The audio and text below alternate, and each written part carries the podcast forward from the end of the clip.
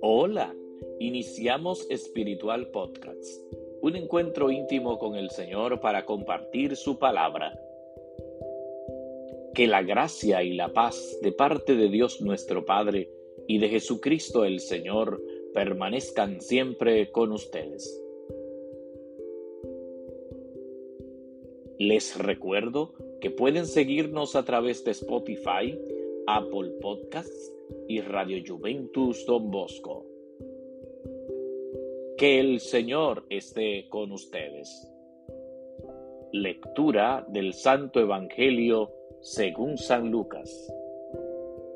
En aquel tiempo solían acercarse a Jesús todos los publicanos y pecadores a escucharle y los fariseos y los escribas murmuraban entre ellos. Ese acoge a los pecadores y come con ellos. Jesús les dijo esta parábola. Un hombre tenía dos hijos. El menor de ellos dijo a su padre, Padre, dame la parte que me toca de la fortuna. El padre les repartió los bienes. No muchos días después, el hijo menor, juntando todo lo suyo, emigró a un país lejano y allí derrochó su fortuna viviendo perdidamente. Cuando lo había gastado todo, vino por aquella tierra un hambre terrible y empezó él a pasar necesidad. Fue entonces y tanto le insistió a un habitante de aquel país que lo mandó a sus campos a guardar cerdos. Le entraban ganas de llenarse el estómago de las algarrobas que comían los cerdos, y nadie le daba de comer. Recapacitando entonces se dijo, ¿cuántos jornaleros de mi padre tienen abundancia de pan, mientras yo aquí me muero de hambre? Me pondré en camino a donde está mi Padre y le diré, Padre, he pecado contra el cielo y contra ti. Ya no merezco llamarme hijo tuyo. Trátame como a uno de tus jornaleros. Se puso en camino a donde estaba su padre. Cuando todavía estaba lejos, su padre lo vio y se conmovió, y echando a correr, se le echó al cuello y se puso a besarlo. Su hijo le dijo, Padre, he pecado contra el cielo y contra ti, ya no merezco llamarme hijo tuyo. Pero el padre dijo a sus criados, saquen enseguida el mejor traje y vístanlo, pónganle un anillo en la mano y sandalias en los pies, traigan el ternero cebado y mátenlo celebremos un banquete porque este hijo mío estaba muerto y ha revivido, estaba perdido y lo hemos encontrado. Y empezaron el banquete. Su hijo mayor estaba en el campo. Cuando al volver se acercaba a la casa, oyó la música y el baile, y llamando a uno de los mozos le preguntó qué pasaba. Este le confesó, ha vuelto tu hermano y tu padre ha matado el ternero cebado porque lo ha recobrado con salud. Él se indignó y se negaba a entrar, pero su padre salió e intentaba persuadirlo. Y él replicó a su padre, Mira, en tantos años como te sirvo sin desobedecer nunca una orden tuya, a mí nunca me has dado un cabrito para tener un banquete con mis amigos. Y cuando ha venido ese hijo tuyo que se ha comido sus bienes con malas mujeres, le matas el ternero cebado.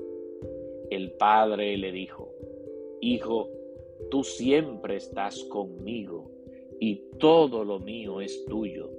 Deberías alegrarte porque este hermano tuyo estaba muerto y ha revivido, estaba perdido y lo hemos encontrado. Palabra del Señor. Gloria a ti, Señor Jesús.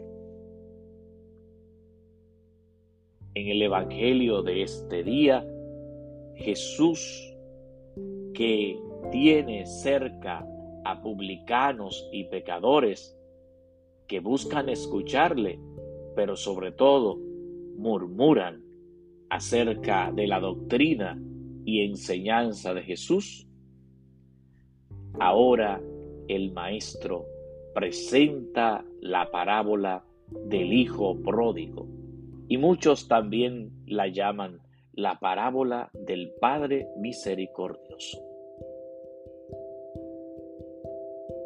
Aquel hijo se va de la casa, derrocha la fortuna y cuando está pasando necesidades, es mandado a la tierra donde él había crecido a trabajar cuidando cerdos. Pero él recapacita, se pone en camino, ensaya lo que le va a decir a su padre. Padre apenas lo ve, sale corriendo y lo abraza y lo recibe de una forma maravillosa. Esa es la acción de Dios para con nosotros.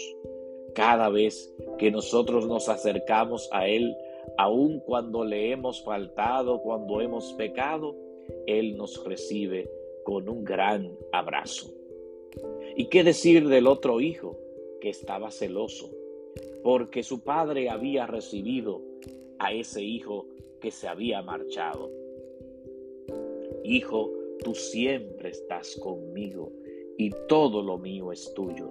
Debes alegrarte porque este hijo estaba muerto y ha vuelto a la vida, estaba perdido y lo hemos encontrado.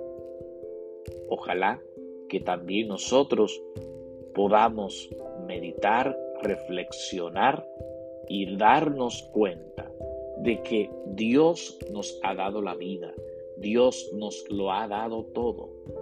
Por tanto, debemos alegrarnos cuando un hermano, cuando un amigo, cuando un familiar, cuando alguien que conocemos regresa al camino del Señor, regresa a la gracia de Dios. Que el Señor esté con ustedes y que la bendición de Dios Todopoderoso, Padre, Hijo y Espíritu Santo, descienda sobre ustedes y permanezca para siempre. Amén.